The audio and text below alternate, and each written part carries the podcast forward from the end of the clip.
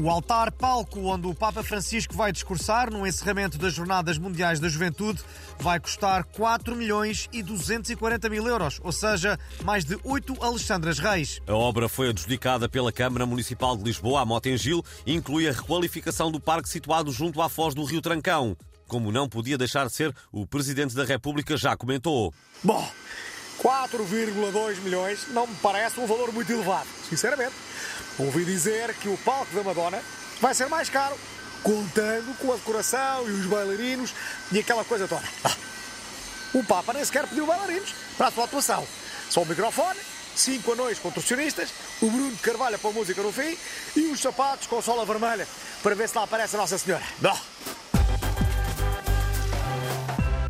Um estudo publicado numa revista que publica estudos diz que o núcleo da Terra pode ter começado a girar em sentido inverso, como um idoso em contramão. Para nos dar mais pormenores, temos em estúdio o nosso especialista em astros e holocaustos zombies, José Gomes Ferreira. Bom dia. É verdade que estamos a girar ao contrário? Bom, é verdade, sim, senhor. Eh, mas não é para evitar que fiquemos tontos, eh, como sugeriam alguns cientistas. É para o governo de António Costa nos cobrar mais impostos, hum? alegando que, se, se queremos uh, dar mais umas voltas, temos que pagar mais, com, com, como num carrossel. Isto é, é, muito simples e não há outra maneira de o dizer. Vão ao site do Dioguinho ou, ou. Uh, certo, por falar em fritar a pipoca, os terraplanistas já reagiram a esta notícia, aos berros com megafone, como é habitual.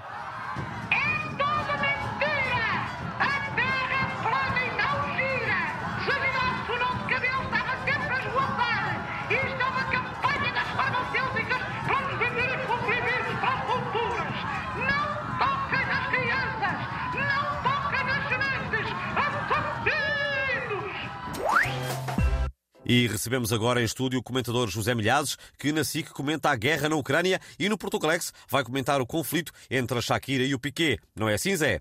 Ah, precisamente, neste caso, em vez de tanques militares, vou falar de Ferraris e Twingos.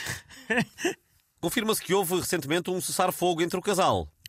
Bom, a imprensa diz que a Shakira e Piquet fizeram uma trégua para celebrar o, o aniversário do filho Milan. Mas eu sei de fonte segura que o Piquet chegou à festa de Twingo para provocar e que a Shakira pôs laxante numa taça de mousse de chocolate que serviu ao ex-marido. Temos então uma escalada do conflito?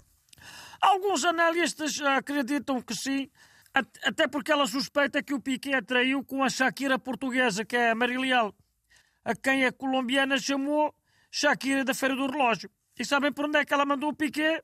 Imaginamos, não vale a pena dizer. Mandou-o para. Posso dizer? Vá lá, vou só traduzir do colombiano. Fica para a próxima, obrigado. Oh, as bravinhas.